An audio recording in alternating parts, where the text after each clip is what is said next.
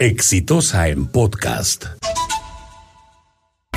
El terrible incidente que costó la vida a dos jóvenes peruanos en el McDonald's de Pueblo Libre nos tiene que obligar a reflexionar sobre lo que está pasando en el Perú.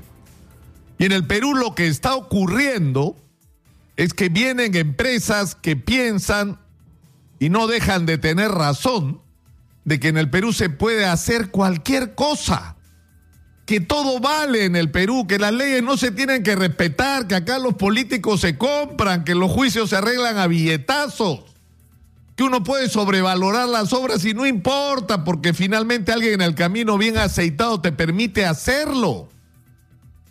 Esa es la imagen que hay de nuestro país. En el Perú tú puedes poner tasas de interés que no te atreverías a poner en tu país. En el Perú tú puedes manipular las tarifas eléctricas para que los ricos terminen pagando la mitad de lo que pagan los pobres y los pobres subsidian la energía de los ricos. Eso solo puede ocurrir en el Perú. ¿Y quién lo hace? Empresas extranjeras que vienen al Perú simplemente como si fuera una chacra. Y el caso de, McDonald's es increíblemente indignante. Es una corporación internacional, una de las más grandes, si no la más grande distribuidora de alimentos de la llamada fast food o comida chatarra. Y esta corporación se supone que tiene protocolos, que tiene procedimientos, que tiene manuales de operación, manuales de instalación, de logística, de mantenimiento. Y resulta que en Pueblo Libre, en el local de la Internacional McDonald's, se mueren dos chicos electrocutados porque no estaban cumpliendo las leyes del Perú.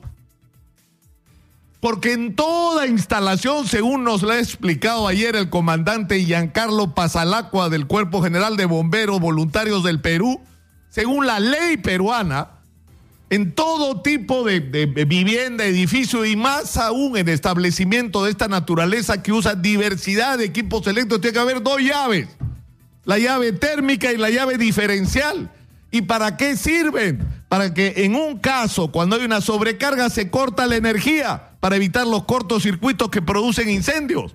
Y en el otro lado, la diferencial para impedir que alguien se electrocute. Esa es una de las razones por las que se instalan las llaves diferenciales, para que nadie se electrocute. Entonces, si estos dos chicos se electrocutaron es porque esa llave o no existía o no estaba funcionando. Y eso es algo que puede ocurrir en el Perú, sí, pues. A ver si ocurre en Chicago, en McDonald's o en Nueva York. A ver si ocurre una cosa así. No, pues. No, porque son ahí cumpliditos de la ley porque saben lo que les puede venir encima. Ayer contábamos la historia de una mujer que se quemó la boca por tomar un café muy caliente en McDonald's y tuvieron que pagarle casi 3 millones de dólares de reparación. Imagínense la reparación que tendrían que pagar si este incidente hubiera ocurrido en Estados Unidos, porque evidentemente no le pueden devolver la vida a los chicos. Pero lo que, no, lo que nos tiene que enfrentar, esto nos tiene que indignar. Porque lo que tiene que cambiar en el Perú es decir, si nosotros no nos respetamos así a nosotros mismos, nadie nos va a respetar. Y este caso de McDonald's tiene que ser una señal. Tenemos que hacernos respetar. No puede haber impunidad en este caso. Porque la responsabilidad no alcanza pues al administrador, al jefe de mantenimiento, que son seguros a los que van a querer hacer pagar el pato. No, señor. Acá la Corporación Internacional McDonald's ha permitido que uno de sus locales que lleva su logo y que supuestamente cumple sus protocolos ha provocado en uno de sus locales la muerte por el electrocutamiento de dos personas porque no han cumplido la ley de nuestro país y tienen que hacerse responsables. Y esto no es un problema de la familia que tiene que ponerse a buscar abogados. No, señor. No, señor. Esto es una responsabilidad política del gobierno que tiene que hacer respetar los derechos de los peruanos.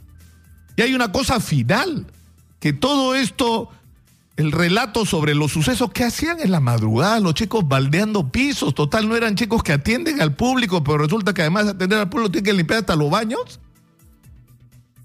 Es decir, estamos hablando de sistemas de explotación de nuestros jóvenes absolutamente perversas, aprovechándose la, la, la falta de empleo que hay en la juventud que tenemos un millón y medio de ninis, de chicos que ni estudian ni trabajan, ese es otro tema.